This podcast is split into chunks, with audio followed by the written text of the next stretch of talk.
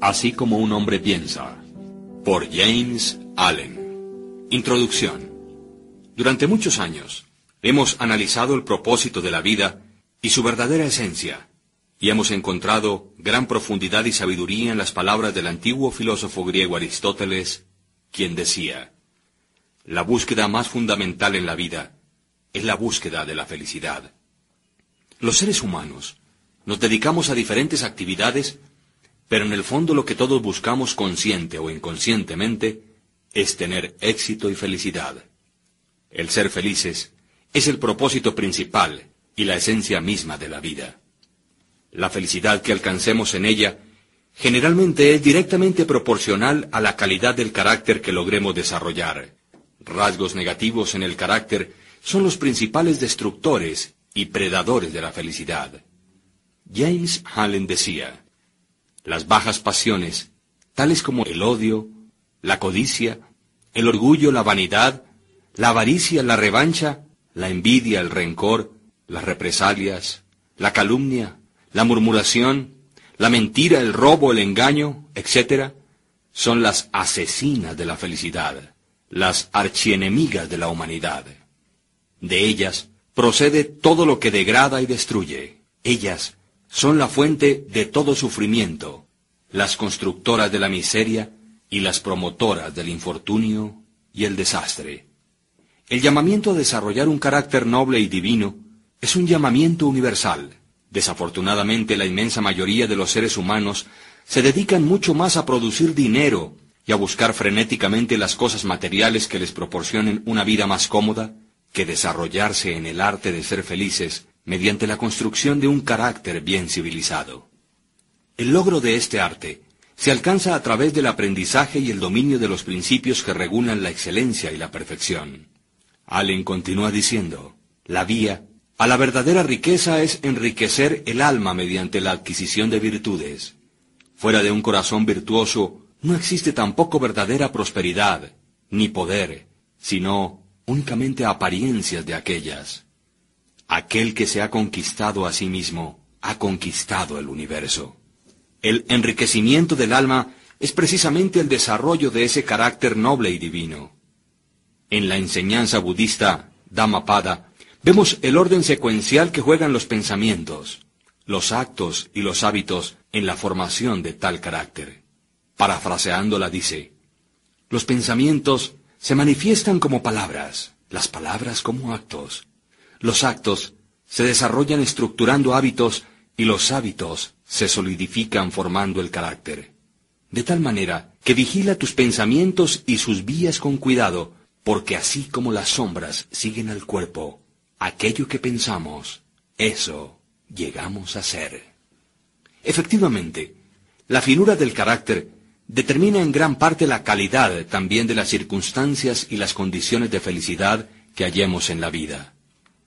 Nuestro destino, aún eterno, ya sea miserable o feliz, se define también por la naturaleza y la nobleza de nuestro carácter, siendo a la vez la excelencia de éste, configurada y determinada por nuestros hábitos y nuestro mundo pensante. Entonces, todo ser humano para iniciarse en el camino hacia la felicidad, debe aprender primero que todo a ser un maestro y un experto en el arte de pensar virtuosa, correcta, inteligente y sabiamente ya que la preexistencia de una vida feliz radica precisamente en ese mundo pensante. Cada hombre es un arquitecto mental, ya sea que esté consciente o no de ello, y la naturaleza virtuosa o vil de sus pensamientos es crítica en la calidad de todo su universo circundante. William James, considerado el padre de la psicología moderna y uno de los psicólogos más renombrados y leídos del siglo XX, declaró, cuando era decano de la Universidad de Harvard, que el mayor descubrimiento de mi generación es que los seres humanos pueden cambiar sus vidas si alteran sus actitudes mentales. Debido a todo esto, encontramos una gran fuente de apoyo y una excelente oportunidad en el clásico libro Así como un hombre piensa, del escritor inglés James Allen, sobre el poder de nuestros pensamientos para desarrollar buenos hábitos y construir un carácter noble y divino. El entender el papel que juega el mundo de nuestros pensamientos en nuestras vidas nos habilita en el arte de ser felices, guiándonos por el camino hacia la conquista de la felicidad y al logro de un destino glorioso. Cuando llegamos a comprender que uno de los desafíos más difíciles de la vida es controlar nuestros pensamientos para civilizar finalmente el carácter, habremos llegado a la misma conclusión que Charles Darwin cuando afirmó, la etapa más elevada en la cultura moral es cuando reconocemos que debemos controlar nuestros pensamientos.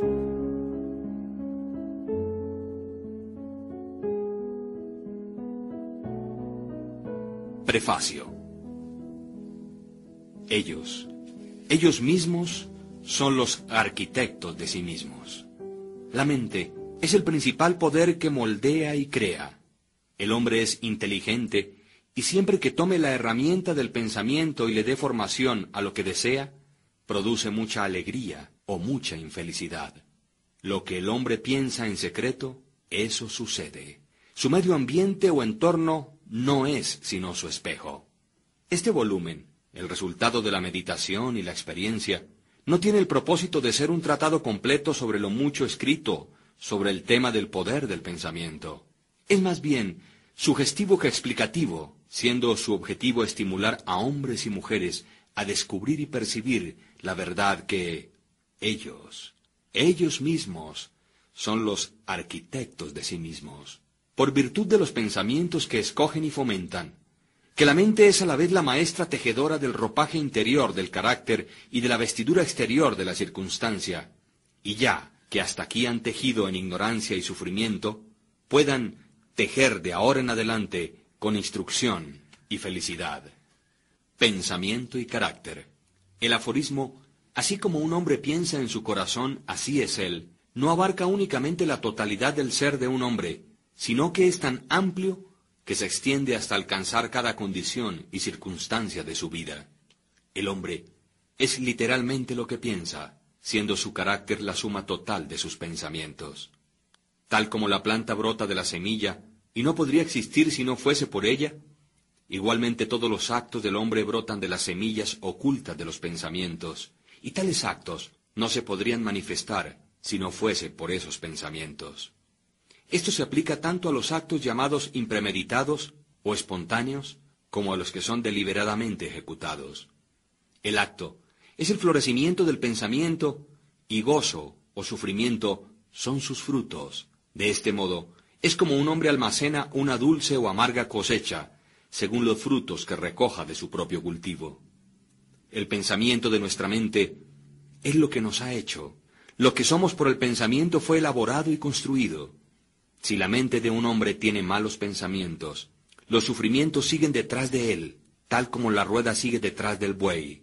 Si alguien persevera en pureza de pensamientos, el gozo le seguirá de una manera tan segura como le siguen sus propias sombras. El hombre es producto de la ley y no de una creación artificial, y causa y efecto son absolutos y constantes tanto en el reino oculto del pensamiento como en el mundo visible de las cosas materiales.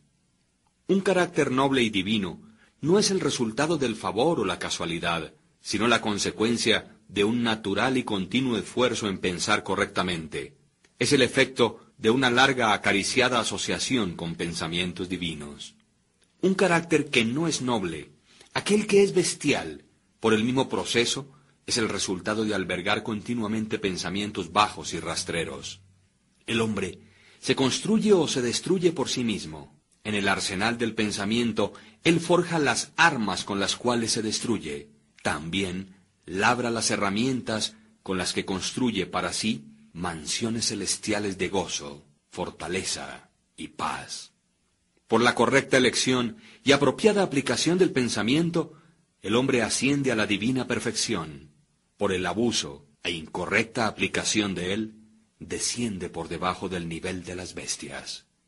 Entre estos dos extremos se hallan todos los grados del carácter y los hombres son sus arquitectos y maestros de todas las hermosas verdades pertenecientes al alma que han sido restauradas y traídas a la luz en esta época moderna, ninguna es más placentera y fructífera que esta.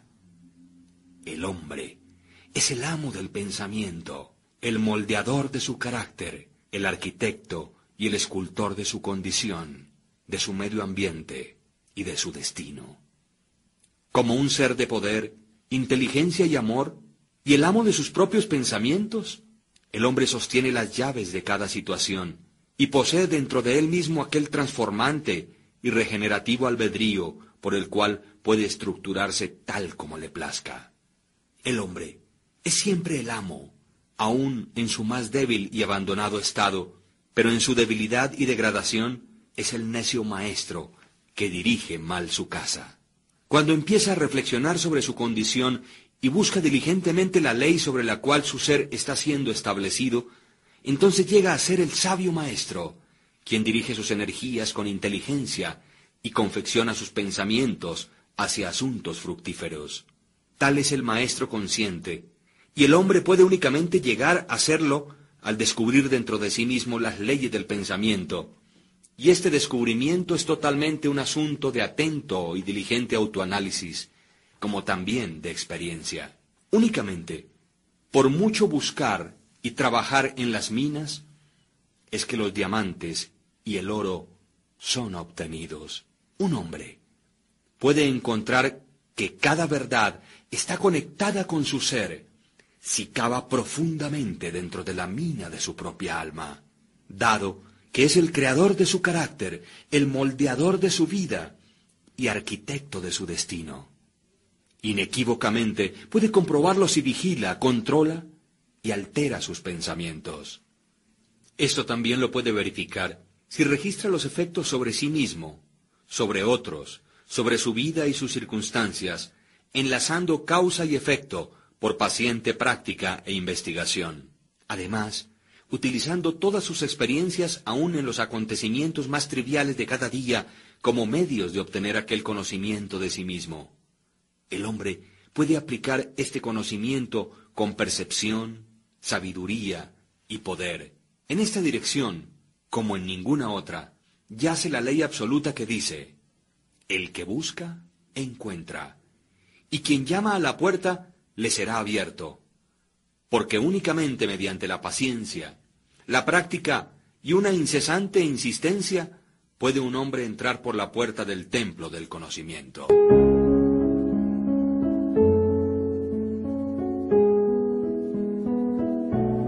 Efecto del pensamiento sobre las circunstancias. La mente de un hombre puede ser comparada a un jardín, la cual puede ser inteligentemente cultivada, o dejarse que se desarrolle de una manera salvaje, pero ya sea que se cultive o se deje abandonada, de todos modos producirá frutos. Si no se colocan semillas útiles dentro de la mente, entonces una abundancia de semillas inútiles o malezas caerán en su interior y continuarán produciendo según su género. Del mismo modo, como un jardinero cultiva su parcela, conservándola libre de malezas, cultivando las flores y los frutos que desea, de igual forma, un hombre puede cuidar el jardín de su mente, desmalezándolo de todos los erróneos, impuros e inútiles pensamientos, cultivando hacia la perfección las flores y los frutos de correctos, útiles y puros pensamientos. Por seguir este proceso, un hombre tarde o temprano descubre que él es el principal jardinero de su alma, el director de su vida. También descubre dentro de sí mismo las leyes del pensamiento y con una precisión siempre creciente, comprende cómo las fuerzas del pensamiento y los elementos de la mente operan tanto en la formación del carácter como en la construcción de sus circunstancias y su destino. El pensamiento y el carácter son uno, de tal manera que el carácter se revela y se manifiesta a sí mismo a través del medio ambiente. Las condiciones y circunstancias exteriores de la vida de una persona siempre están armoniosamente relacionadas con su estado interior.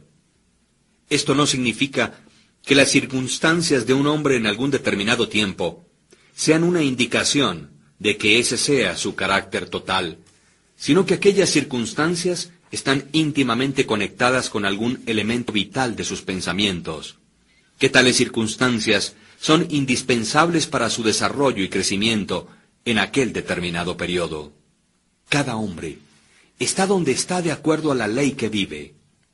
Los pensamientos que ha incorporado en su carácter lo han traído allí, y en las circunstancias de su vida no existe el elemento de la casualidad, sino que todo es el resultado del sometimiento a tal ley, y eso no puede fallar.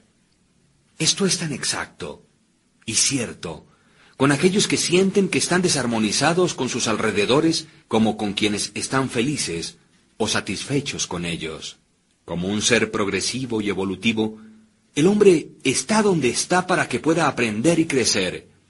Y mientras aprende las lecciones espirituales que determinadas circunstancias contienen para él, éstas pasan y dan lugar a otras circunstancias.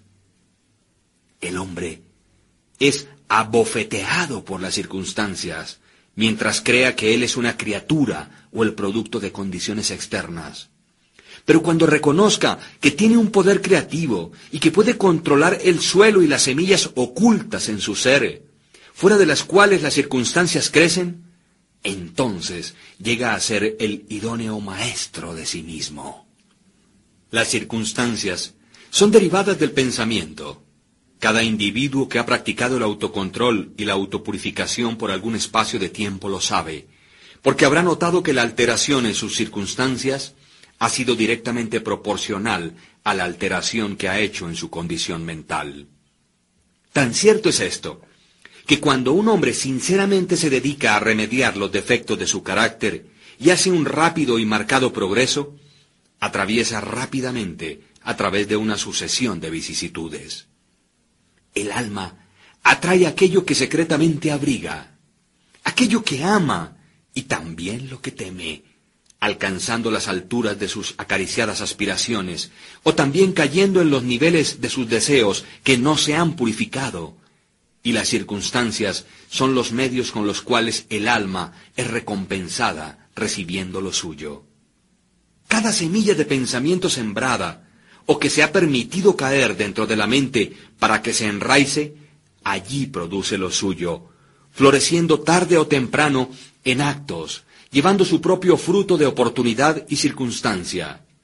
Buenos pensamientos llevan buen fruto, malos pensamientos, malos frutos. El mundo interior del pensamiento esculpe al mundo exterior. Entonces, sus circunstancias y condiciones, sean placenteras o no, son factores que se establecen para el definitivo bien del individuo. El hombre como el segador de su propia cosecha, aprende tanto por sufrimiento como por felicidad, siguiendo los más profundos deseos, aspiraciones y pensamientos con los que se permite a sí mismo ser dominado, finalmente llega a la formación de las condiciones externas de su vida, siguiendo su voluntad o los susurros de impuras imaginaciones, o por constantemente recorrer los caminos de fuertes y elevados esfuerzos las leyes de la evolución y del ajuste prevalecen en todas partes. Un hombre no llega a una casa de asistencia para indigentes o a la cárcel por la tiranía del destino o las circunstancias, sino por el sendero de pensamientos rastreros y deseos bajos. Tampoco un hombre de mente pura cae repentinamente en el crimen por la tensión nerviosa o por alguna mera fuerza externa. El pensamiento criminal había sido largamente promovido en el corazón y en la hora de la oportunidad reveló su poder acumulado. Las circunstancias no hacen al hombre, solo lo revelan. No existen tales condiciones como el descenso hacia el vicio y los sufrimientos que vienen con él, apartadas de inclinaciones viciosas, o el ascenso a la virtud y su pura felicidad, sin el continuo cultivo de aspiraciones virtuosas, el hombre, como el amo y señor de sus pensamientos, es el arquitecto de sí mismo, el escultor y autor de su medio ambiente. Aún al nacer, el alma se allega a lo suyo y a través de cada paso en su terrenal peregrinaje atrae aquellas combinaciones de condiciones que la revelan a sí misma, reflejando su propia pureza, o impureza, su fortaleza o su debilidad. Los hombres no atraen lo que desean, sino lo que son. Sus caprichos, ilusiones y ambiciones son frustrados en cada paso, No obstante, sus más profundos pensamientos y deseos son nutridos con su propio alimento, ya sean sucios o limpios. La divinidad que esculpe nuestros fines está en nosotros mismos, está en nuestro propio ser. El hombre se esposa a sí mismo. El pensamiento y la acción son los carceleros del destino. Encarcelan si son bajos o ruines. También son ángeles de la libertad, liberando si son nobles. No por aquello que el hombre ora y desea, eso obtiene, sino por aquello que justamente gana. Sus deseos y oraciones únicamente son concedidas y contestadas cuando ellas armonizan con sus pensamientos y acciones. A la luz de esta verdad, ¿qué es entonces el significado de luchar contra las circunstancias? Esto significa que un hombre está continuamente sublevándose contra un efecto externo, mientras que al mismo tiempo está nutriendo y preservando la causa en su corazón. Aquella causa puede tomar la forma de un vicio consciente o de una debilidad inconsciente. Pero cualquiera que ésta sea, de una forma testaruda retarda los esfuerzos de su poseedor y así clama en voz alta por su remedio. Los hombres están muy ansiosos de mejorar la calidad de sus vidas, sus circunstancias y condiciones, pero no lo están tanto de mejorarse a sí mismos, por lo tanto permanecen limitados e impedidos. El hombre que no se acobarda, Aquel que no retrocede ni evita la autocrucifixión cuando tiene que crucificar sus pasiones, nunca fracasará en realizar el objetivo sobre el cual encamina su corazón. Esto es tan cierto en las cosas terrenales como en las celestiales. Aún el hombre cuyo solo objetivo es adquirir riquezas debe estar preparado para hacer grandes sacrificios personales antes de que pueda realizar su objetivo. Y ¿cuánto más lo será entonces para aquel que quisiere tener y desarrollar una vida fuerte y equilibrada? Existe el ejemplo de un hombre que está asombrosamente pobre. En sumo grado está ansioso de que su medio ambiente y las comodidades de su casa se mejoren. Sin embargo, todo el tiempo evita su trabajo y considera que está justificado en engañar a su empleador basado en la insuficiencia de su salario. Tal hombre no comprende los más simples rudimentos de aquellos principios que son la base de la verdadera prosperidad, y no únicamente está totalmente incapacitado para levantarse por encima de su miseria, sino que realmente está atrayendo hacia sí mismo una desgracia todavía más profunda, al vivir con pensamientos impropios de un ser varonil, al estar actuando fuera de lugar, indolentemente y con engaño. También existe otro ejemplo, el de un hombre rico, quien es víctima de una dolorosa y persistente enfermedad como resultado de su gula. Está deseoso de dar grandes sumas de dinero para erradicarla, pero no sacrifica sus deseos glotones. Desea satisfacer su gusto con ricas viandas que no son naturales y quiere también simultáneamente conservar su salud. Tal hombre es incapaz de tener buena salud, porque aún no ha aprendido los primeros principios de una vida saludable. Deseo dar otro ejemplo, y es el caso de un empresario que genera empleo, quien adopta medidas torcidas para evitar pagar salarios justos con la esperanza de obtener mayores utilidades, reduciendo los salarios de sus empleados. Tal hombre está incapacitado para la prosperidad, y cuando se encuentre a sí mismo en la bancarrota, considerando a la vez su reputación y sus riquezas, culpará a las circunstancias, no sabiendo que ha sido el único autor de su condición. He introducido estos tres casos solamente como ilustración de la verdad de que el hombre es el causante de sus circunstancias, aunque casi todo el tiempo lo hace de una manera inconsciente, y que mientras le esté apuntando a un buen fin, está continuamente frustrando sus logros por fomentar pensamientos y deseos que pueden desarmonizar con aquel propósito. Tales casos podrían ser variados y multiplicados casi indefinidamente, pero esto no es necesario. Mientras el lector resuelve trazar la acción de las leyes del pensamiento en su propia mente y en su vida, y hasta que esto sea hecho, factores externos, solos o aislados, no sirven como un fundamento de razonamiento. Las circunstancias, de todas maneras, son tan complicadas, los pensamientos son tan profundamente enraizados y las condiciones de felicidad varían tanto con los seres humanos, que la condición total del alma de un individuo, aunque ésta pueda ser conocida por él mismo, no puede ser juzgada por otro únicamente desde los aspectos externos de su vida.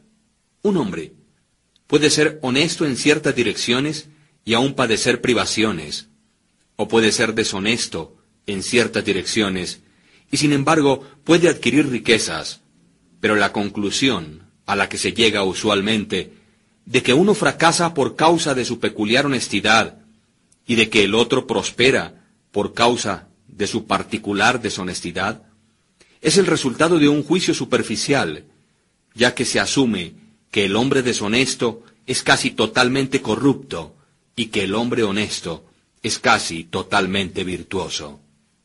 Pero a la luz de un más profundo conocimiento y una más amplia experiencia, tal juicio se encuentra que está incorrecto.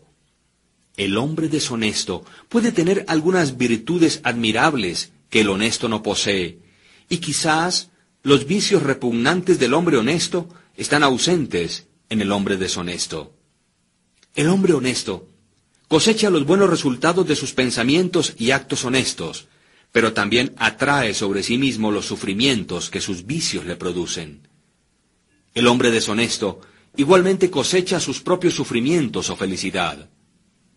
Es complaciente a la vanidad humana creer que alguien sufre por causa de su virtud, pero no hasta que un hombre haya estirpado cada enfermizo, amargo e impuro pensamiento de su mente y lavado cada mancha pecaminosa de su alma, puede estar en una posición de saber y declarar con certeza que sus sufrimientos son el resultado de sus buenas y no de sus malas cualidades, y sobre la vía que aún es muy larga, antes de que haya alcanzado la suprema perfección, hallará que en su mente y en su vida ha estado actuando la gran ley que es absolutamente justa, aquella que no puede por lo tanto dar bien por mal o mal por bien.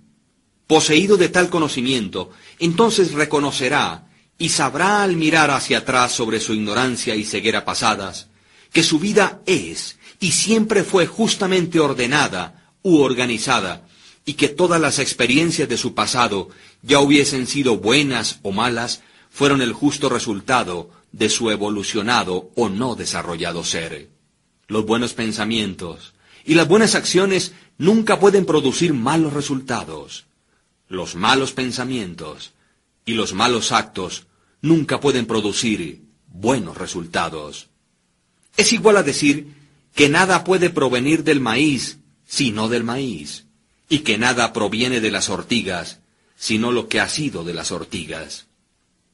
Los hombres entienden esta ley en el mundo natural y trabajan con ello, pero pocos lo comprenden en el mundo mental y moral, aunque su operación allí es tan exacta como simple y constante, y por no entenderlo, no cooperan con ello. El sufrimiento es siempre el efecto de pensar erróneamente en algún sentido, o en otras palabras, es una indicación de que el individuo está desarmonizado consigo mismo, con su ser y con la ley. El propósito exclusivo del sufrimiento es purificar, quemar o consumir todo aquello que es inútil e impuro. El sufrimiento termina para aquel que es puro. No debe existir ningún objetivo en seguir refinando y quemando el oro después de que sus escorias le hayan sido removidas del mismo modo, un ser puro, iluminado, perfectamente no debería sufrir. Las circunstancias que un hombre enfrenta con el sufrimiento son el resultado de su propia desarmonía mental, y las circunstancias que encuentra y que se hallan relacionadas con felicidad son el exacto resultado de su propia armonía mental. La felicidad, no las posesiones materiales, es la indicadora de que se piensa correctamente. La infelicidad, no la carencia de posesiones materiales, señala que se está pensando erróneamente. Un hombre puede ser rico y a la vez ser maldito, o puede ser pobre y al mismo tiempo ser bendito. La felicidad y las riquezas únicamente se unen cuando las riquezas son correctas y sabiamente utilizadas, y el hombre pobre únicamente desciende hacia la miseria o hacia la infelicidad cuando considera que su porción de pobreza es una carga injustamente impuesta. La indigencia y el desenfreno son los dos extremos de la infelicidad o la miseria. A la vez son igualmente anormales y son el resultado de desórdenes mentales. Un hombre no está correctamente acondicionado hasta que sea un ser feliz, saludable y próspero. Y la felicidad, la salud y la prosperidad son resultados de un armonioso ajuste del interior del hombre con su exterior y sus alrededores.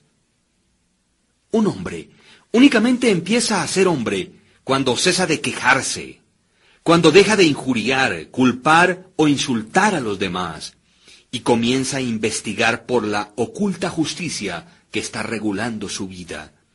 Y mientras ajuste su mente a aquel factor regulante, cesa de acusar a otros como los causantes de su condición. Si se edifica con nobles y fuertes pensamientos, no solamente cesa de patear contra las circunstancias, sino que también empieza a usarlas como ayudas para un progreso más rápido y como un medio de descubrir poderes ocultos y posibilidades que yacen dentro de él mismo. Ley, no confusión, es el dominante principio en el universo. Justicia, no injusticia, es el corazón y la sustancia de la vida. Y la rectitud, no la corrupción, es la fuerza motriz y moldeante en el gobierno del mundo espiritual.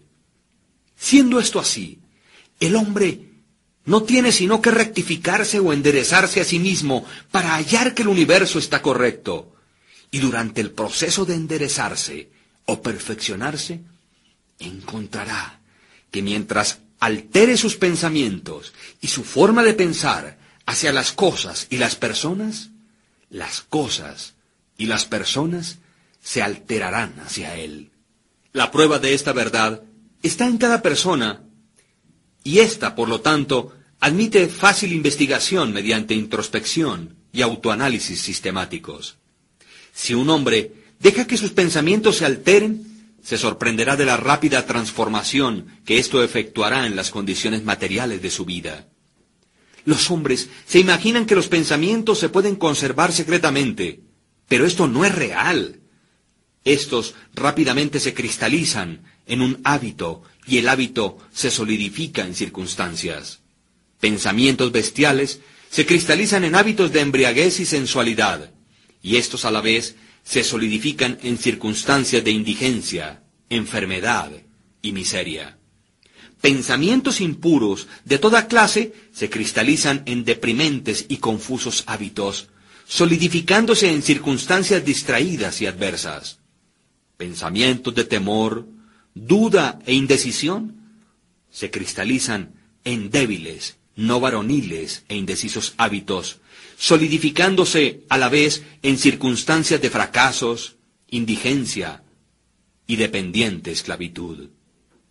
Pensamientos perezosos se cristalizan en hábitos de suciedad y deshonestidad, solidificándose en circunstancias de vileza y mendicidad.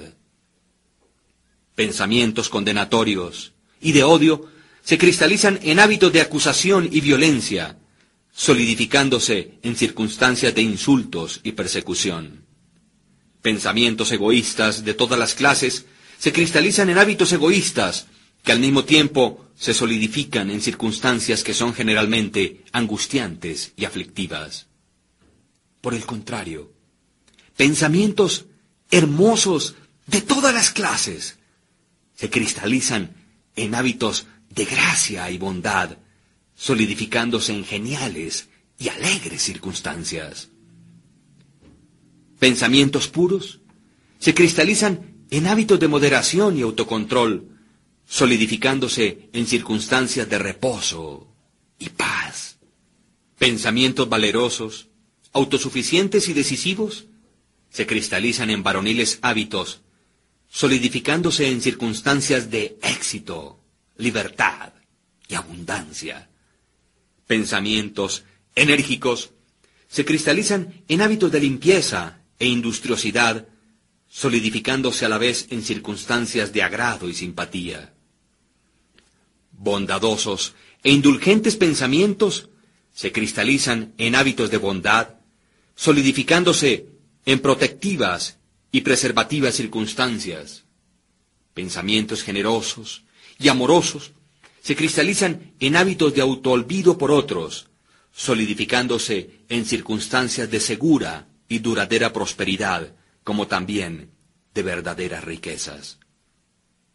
Un particular tren de pensamientos en los que se persiste ya sean buenos o malos, no fracasa en producir resultados que estén de acuerdo a ellos, impactando el carácter y las circunstancias. Un hombre no puede directamente escoger sus circunstancias, pero sí puede seleccionar sus pensamientos y de esta manera, indirecta y segura, escoge y esculpe sus circunstancias. La naturaleza le ayuda a cada hombre en la concesión de los pensamientos que más fomenta y varias oportunidades le serán presentadas, aquellas que más rápidamente sacarán a la superficie aquellos pensamientos, ya sean buenos o malos.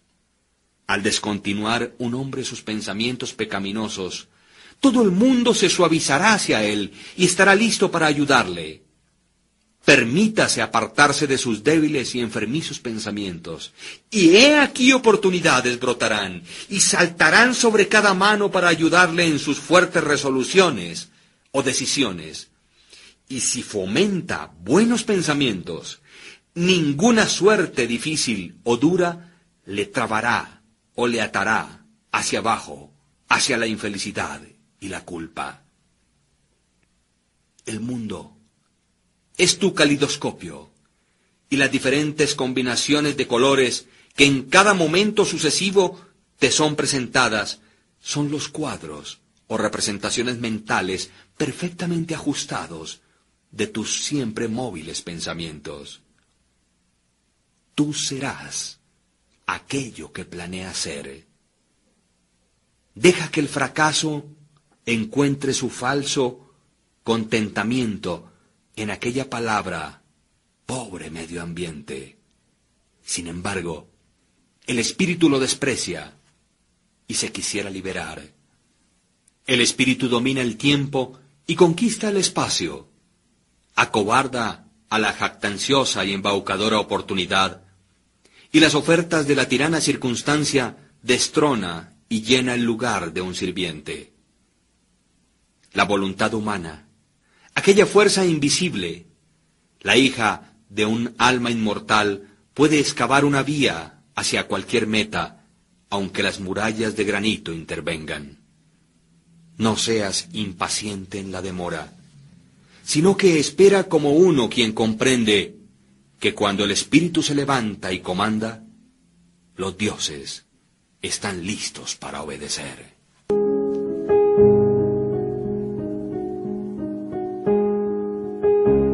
Efectos del pensamiento sobre la salud y el cuerpo.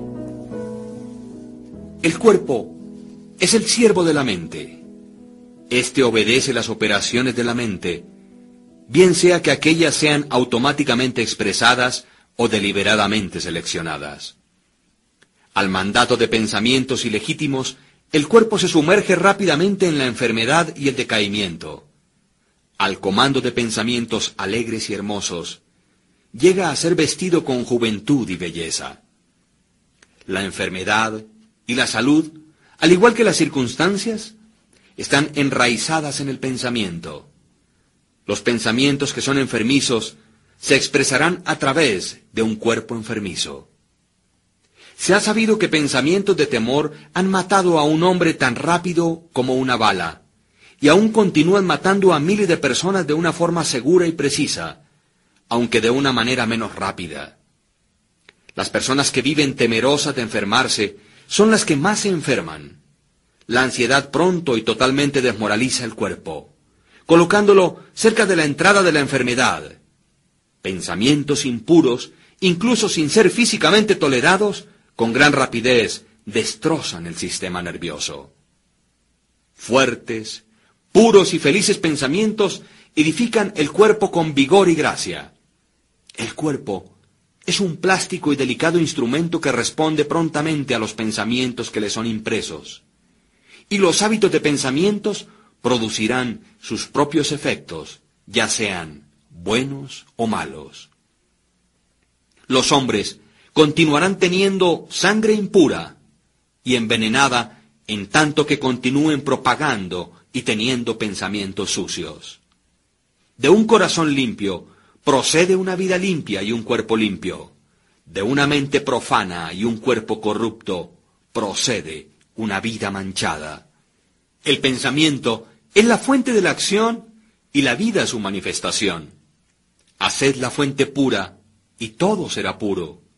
El cambio de dieta no le ayudará a un hombre que no cambie sus pensamientos. Cuando un hombre hace que sus pensamientos sean puros, no desea más una comida impura. Pensamientos limpios hacen hábitos limpios. El así llamado santo quien no lava su cuerpo no es un santo. El que ha fortalecido y purificado sus pensamientos no necesita preocuparse del peligroso microbio. Si quisieras perfeccionar tu cuerpo, cuida tu mente. Si quisieras renovar tu cuerpo, embellece tu mente. Pensamiento de malicia, envidia, desilusión y desaliento le roban al cuerpo su salud y su gracia. Un semblante agrio no viene por casualidad, sino que por pensamientos agrios éste es construido. Las arrugas que desfiguran son marcadas por las locuras, las pasiones y el orgullo. Conozco una mujer de 96 años, quien tiene el brillo y el semblante de una niña inocente. A la vez, conozco un hombre muy por debajo de la edad mediana, cuyo semblante es arrugado, con contornos que no tienen nada de armonía. El uno es el resultado de una dulce y brillante disposición. El otro es el resultado de sus pasiones y su infelicidad.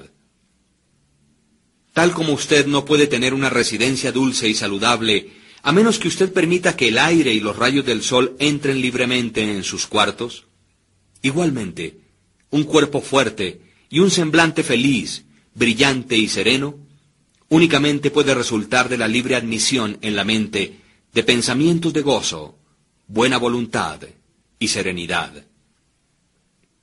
Sobre los semblantes de los ancianos existen arrugas hechas por simpatía, otras por pensamientos puros y fuertes, y otras son grabadas por las bajas pasiones.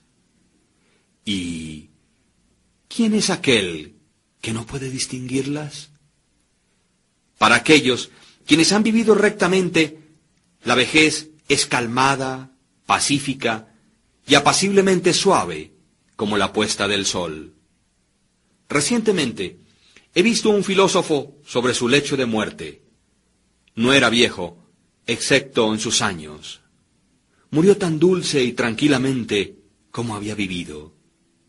No existe un médico mejor que los pensamientos alegres para disipar las enfermedades del cuerpo. No existe ningún consolador que se compare con la buena voluntad para la dispersión de las sombras de la angustia y la aflicción. Vivir continuamente con pensamientos de mala voluntad, cinismo, suspicacia y envidia es estar confinado en el hoyo de una prisión autoconstruida. Pero el pensar bien de todo, el ser alegre con todo, pacientemente aprendiendo a encontrar lo bueno en todo. Tales pensamientos altruistas son los verdaderos portales del cielo, el morar día tras día con pensamiento de paz hacia cada criatura traerá abundante paz a su poseedor.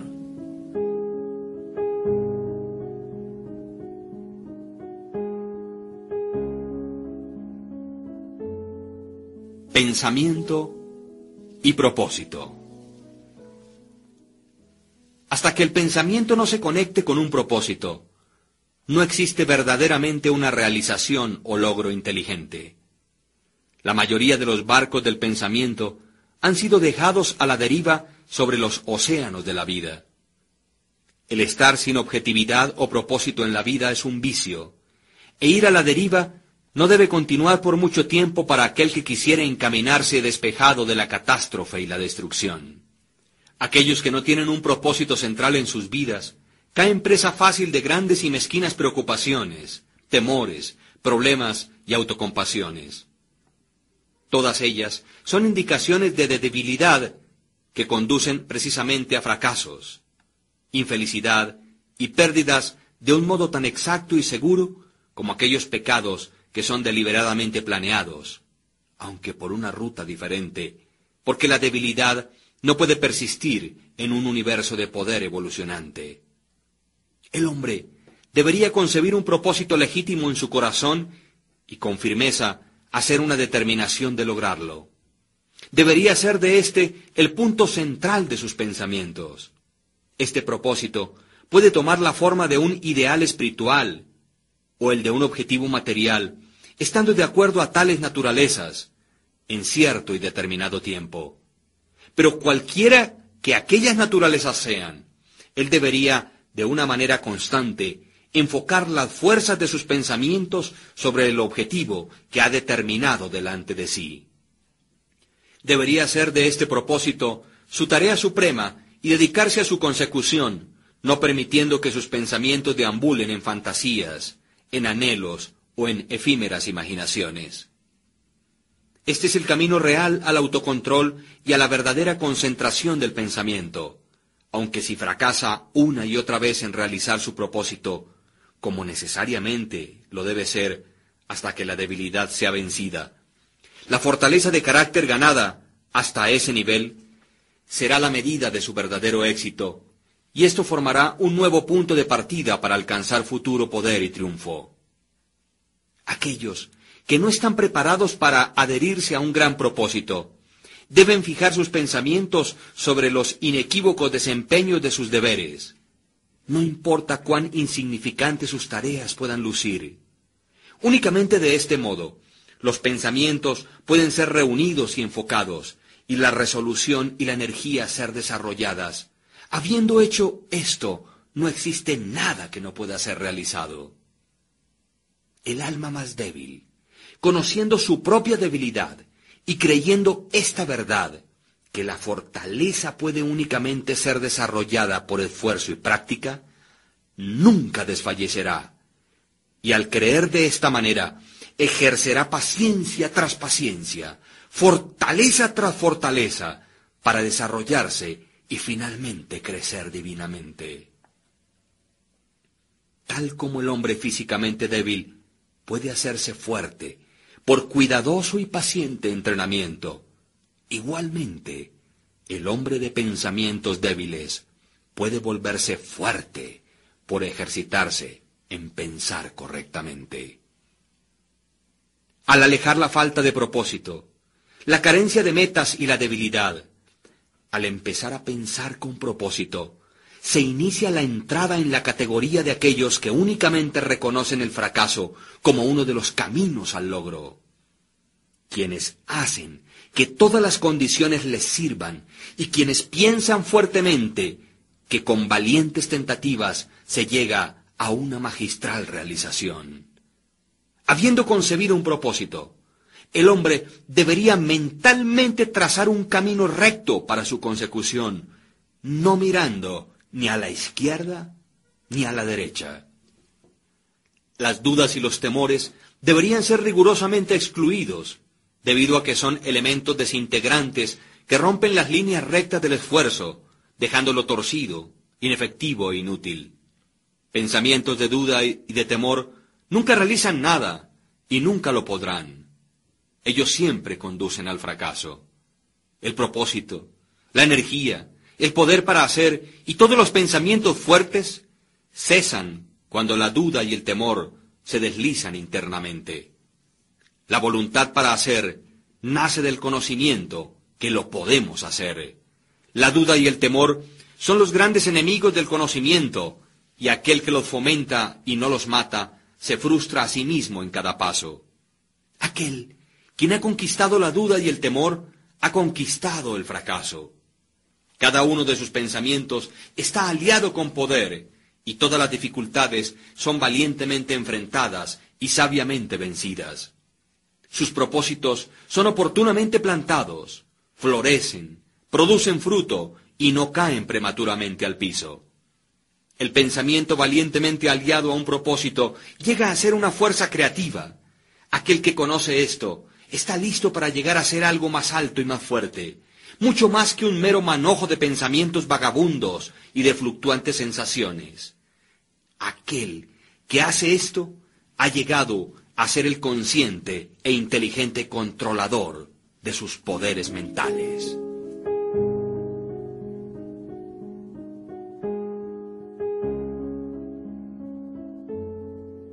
El pensamiento, factor en el logro. Todo lo que el hombre logra y fracasa en lograr es el resultado directo de sus pensamientos. En un universo exactamente ordenado, donde la falta de equilibrio significaría destrucción total, la responsabilidad de cada individuo debería ser absoluta. Las debilidades y fortalezas de un hombre, su pureza e impureza son suyas y no las de otro hombre. Ellas son atraídas hacia él, por él mismo, nunca por otro. Su condición también es suya y no la de otro hombre. Su sufrimiento y felicidad evolucionan desde su interior. Así como él piensa, así es él. Y mientras continúe pensando de tal manera, así permanecerá. Un hombre fuerte no puede ayudar a uno que es débil, a menos que el débil esté deseoso de ser ayudado, y aun entonces debe llegar a ser fuerte por sí mismo. Debe por sus propios esfuerzos desarrollar la fortaleza que admira en otros. Ninguno, sino él mismo, puede alterar su condición. Ha sido usual para los hombres pensar y decir, muchos hombres son esclavos porque alguien es un opresor. Permitidnos odiar al opresor. De todos modos, como esto sea, existe entre unos pocos una creciente tendencia a reversar este juicio y decir, un hombre es un opresor porque muchos son los esclavos. Permitidnos despreciar a los esclavos. La verdad es que el opresor y el esclavo son cooperadores en su ignorancia, y mientras parezcan afligirse el uno al otro, están en realidad afligiéndose a sí mismos. Un conocimiento perfecto percibe la acción de la ley en la debilidad de los oprimidos y en el mal aplicado poder del opresor. Un amor perfecto, al observar y ver el sufrimiento que ambas declaraciones acarrea, no condena a ninguno de los dos. Una compasión perfecta abraza a ambos, al opresor y al oprimido.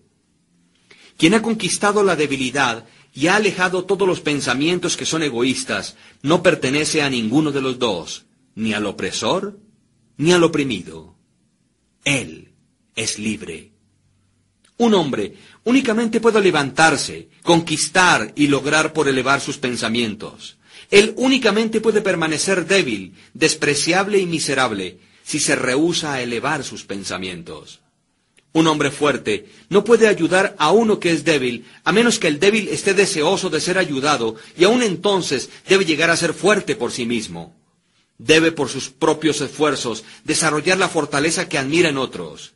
Ninguno, sino él mismo, puede alterar su condición. Un hombre cuyo primer pensamiento es bestial e indulgente, tampoco podrá pensar con claridad, ni planear metódicamente. Tampoco podría encontrar y desarrollar sus recursos latentes y podrá fracasar en cualquier empresa. No habiendo comenzado a controlar sus pensamientos, no está en una posición de controlar asuntos y adoptar serias responsabilidades. Él no es apto para actuar independientemente y permanecer solo, sino que está limitado únicamente por los pensamientos que escoge. No puede haber progreso ni logros sin sacrificios. Y el éxito de un hombre en el mundo estará en directa proporción con la medida en que sacrifique sus confusos y bestiales pensamientos. Además, debe fijar su mente sobre el desarrollo de sus planes y fortalecer su resolución y autosuficiencia. Entre más elevado levante sus pensamientos, más varonil, más recto y más justo llegará a ser. Y mientras más grande sea su éxito, más benditos y duraderos serán sus logros. El universo no favorece al codicioso o al avaro, al deshonesto y vicioso, aunque superficialmente parezca ser así. El universo le ayuda al honesto, al magnánimo y al virtuoso. Todos los grandes maestros de todas las épocas lo han declarado en variadas formas, y para poder saberlo y comprobarlo, un hombre tiene que persistir en hacerse él mismo más y más virtuoso, elevando sus pensamientos. Los logros intelectuales son el resultado del pensamiento consagrado a la búsqueda del conocimiento, la verdad y al descubrimiento de la belleza en la vida y en la naturaleza. Tales logros pueden ser algunas veces conectados con vanidad y ambición, pero no son el resultado de aquellas características, son el resultado de prolongado y arduo esfuerzo y a la vez de puros y desinteresados pensamientos. Los logros espirituales son la consumación de aspiraciones santas. Aquel que vive constantemente concibiendo pensamientos elevados y nobles, quien vive sobre todo lo que es puro y altruista, de una manera tan segura como el sol alcanza su cenit y la luna llega a tornarse llena, llegará a ser sabio y noble en carácter, y se levantará a una posición de bienaventuranza, influencia y felicidad. Logros de cualquier tipo o clase son la corona del esfuerzo, la diadema del pensamiento. Por la ayuda del autocontrol, la resolución, la pureza, la rectitud y el apoyarse en pensamientos bien dirigidos o correctamente enfocados, un hombre asciende. Por la ayuda de la animalidad, la indolencia, la impureza, la corrupción y la confusión de pensamientos, un hombre desciende. Un hombre puede levantarse hacia grandes y elevados éxitos en el mundo, y aún a encumbradas altitudes en el campo espiritual, y descender una vez más a la debilidad y la miseria, por permitir que pensamientos arrogantes, egoístas y corruptos tomen posesión de él. Las victorias ganadas por pensar rectamente únicamente se pueden mantener por constante vigilancia. Muchos retroceden cuando tienen el éxito asegurado, recayendo rápidamente en el fracaso. Todos los logros, ya sea en los negocios, en el mundo intelectual o espiritual, son el resultado de pensamientos definidamente dirigidos, siendo gobernados por la misma ley y por el mismo método. La única diferencia yace en el objeto del logro. Aquel que desee realizar poco, debe sacrificar poco. Aquel que desee lograr mucho, debe sacrificar mucho. Y aquel que desee obtener elevadamente, debe sacrificar grandemente.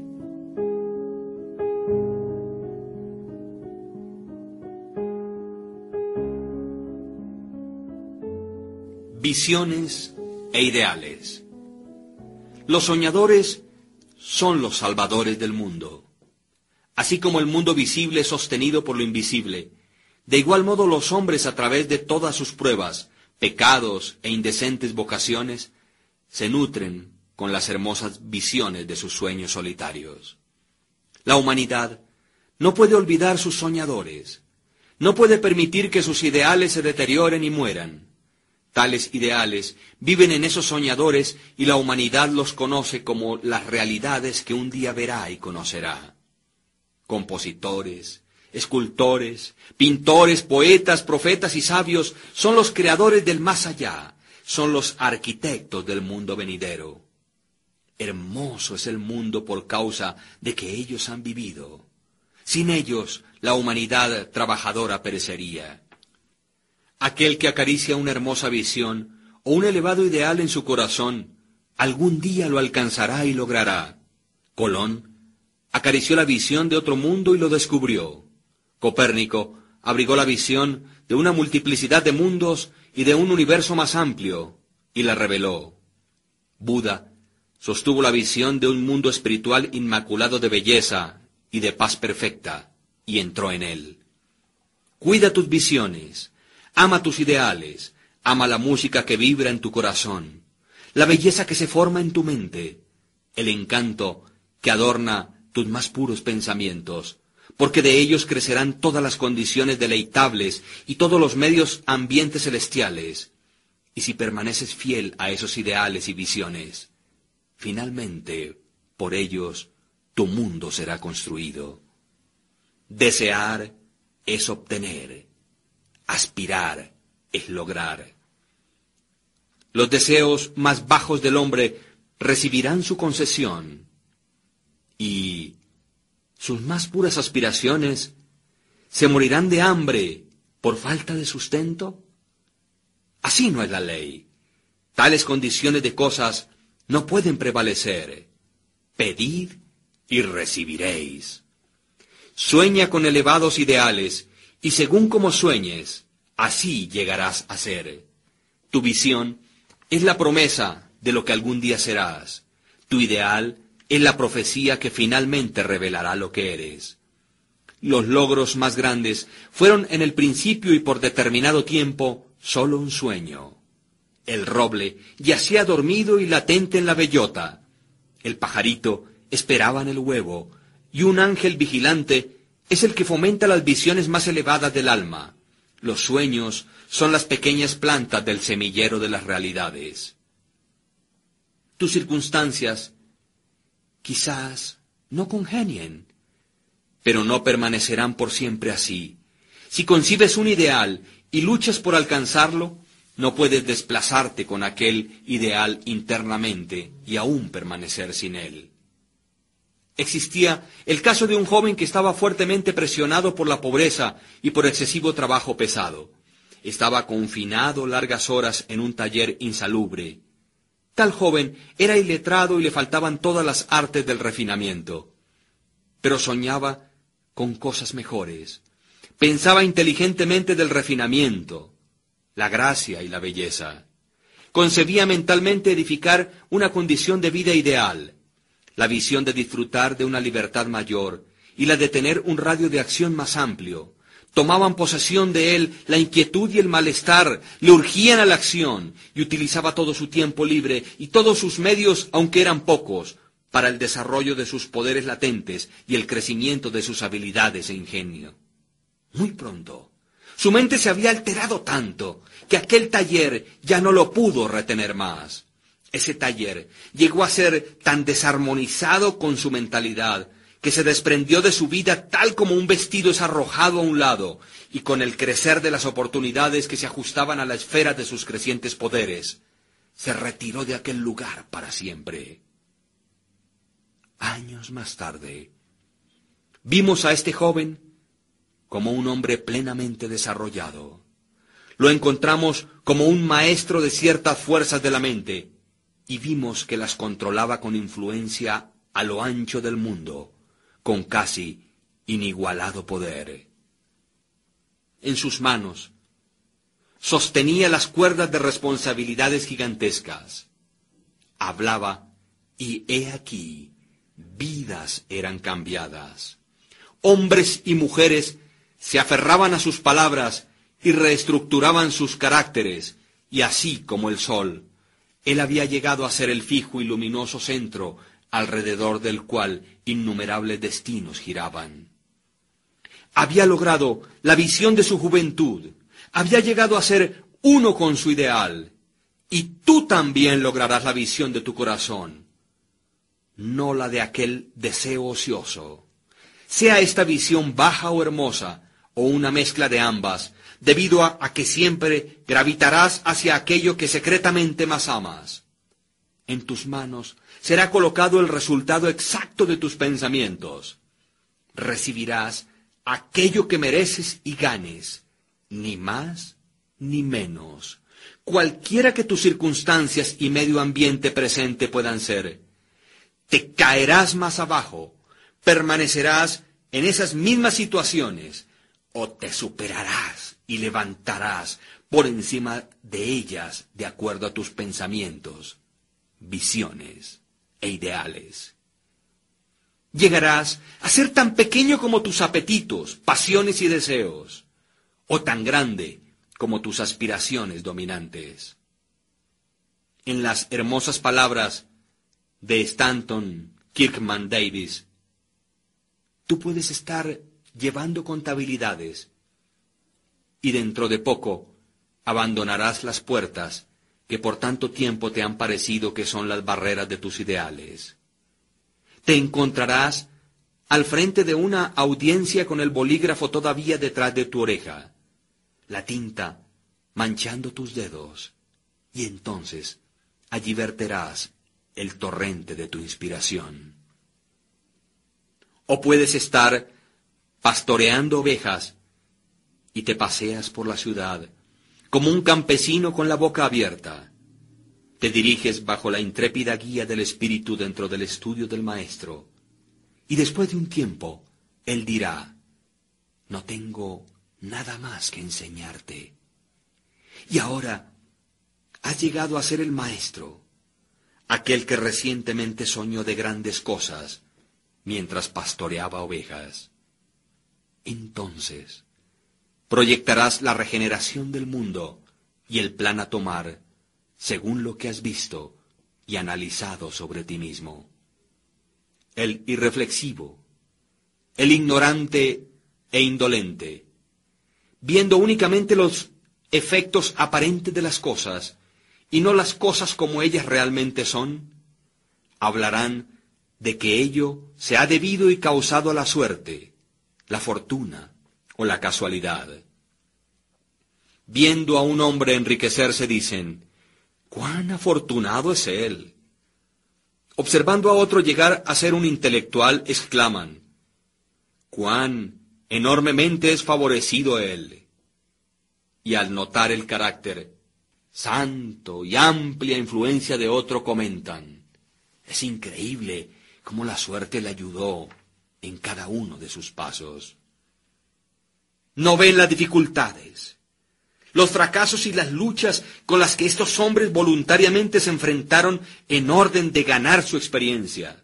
No tienen el conocimiento de los sacrificios que hicieron, ni mucho menos de los intrépidos esfuerzos que emplearon, o de la fe que ejercieron para haber vencido aquello que aparentemente era insuperable, y de ese modo realizarán la visión de sus corazones. Tampoco ven las sombras ni las angustias. Únicamente ven la luz y el gozo y lo llaman suerte. No ven la larga y ardua jornada, sino que únicamente contemplan la placentera meta y la llaman buena fortuna. No comprenden el proceso, sino que únicamente perciben el resultado llamándolo casualidad. En todos los asuntos humanos existen esfuerzos y resultados, y la fortaleza de los esfuerzos está en directa proporción con la medida de los resultados. Eso no es suerte ni casualidad. Dones, poderes materiales e intelectuales, como también posesiones espirituales, son los frutos del esfuerzo, son pensamientos finalizados, objetivos cumplidos y visiones realizadas.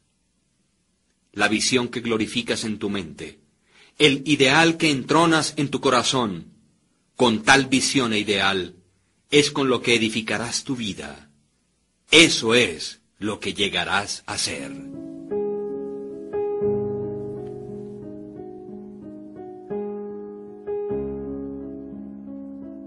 Serenidad. La serenidad mental es una de las hermosas joyas de la sabiduría es el resultado de un largo y paciente esfuerzo en el ejercicio del autocontrol. Su presencia es una indicación de madurez y de un profundo conocimiento de las leyes y operaciones del pensamiento. Como un ser evolutivo debido al pensamiento, el hombre llega a ser calmado en la medida en que se comprenda a sí mismo. Con tal comprensión, necesita también comprender a otros, y mientras desarrolle tal comprensión, ve más claramente las relaciones internas que existen entre las cosas por la acción de la ley de causa y efecto. Por lo tanto, cesa de preocuparse, encolerizarse, afligirse y permanece equilibrado, estable y sereno. El hombre calmado, habiendo aprendido cómo gobernarse, sabe cómo adaptarse a otros, y ellos a su vez reverencian su fortaleza espiritual y sienten que pueden confiar y aprender de él. Entre más sereno un hombre llegue a ser, más grande será su éxito, su poder y su influencia para hacer el bien. Aún el comerciante ordinario descubrirá un incremento en la prosperidad de su negocio, mientras desarrolle mayor autocontrol y ecuanimidad, ya que las personas siempre preferirán tratar con un hombre cuya conducta es fuertemente uniforme y serena. El hombre fuerte y calmado es siempre amado y reverenciado. Es como un árbol que da sombras en una tierra sedienta o una roca que da refugio en una tormenta. ¿Quién no ama un tranquilo corazón o una dulce, templada y balanceada vida? No importa que llueva o brille, o que cambios vengan a aquellos que poseen dichas bendiciones, pues ellos son siempre dulces, serenos y calmados. Aquella exquisita y delicada ecuanimidad de carácter que nosotros llamamos serenidad es la última lección de la cultura, es el florecimiento de la vida, el fruto final del alma. La serenidad es tan preciosa como la sabiduría, más deseada que el oro, sí, más aún que el oro fino.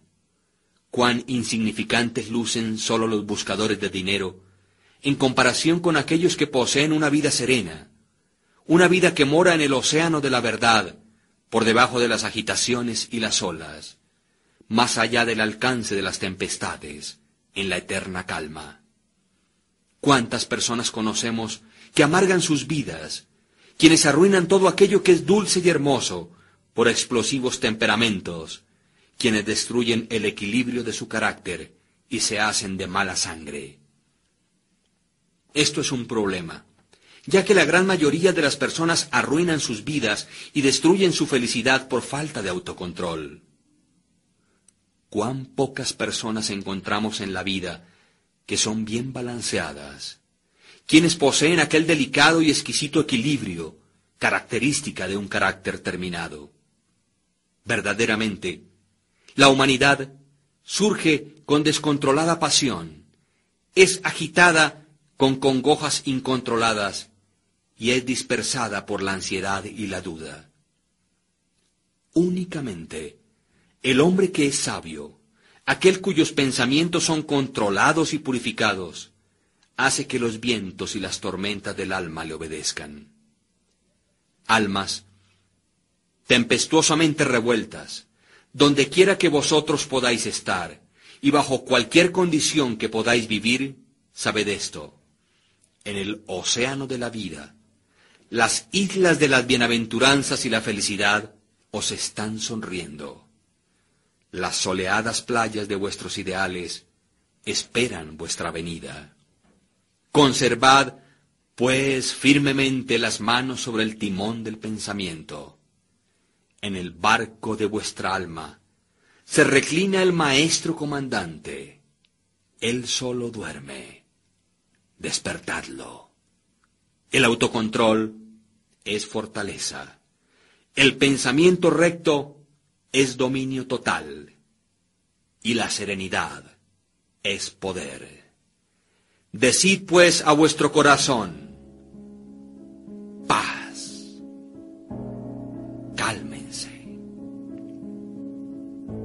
cálmense. Fin.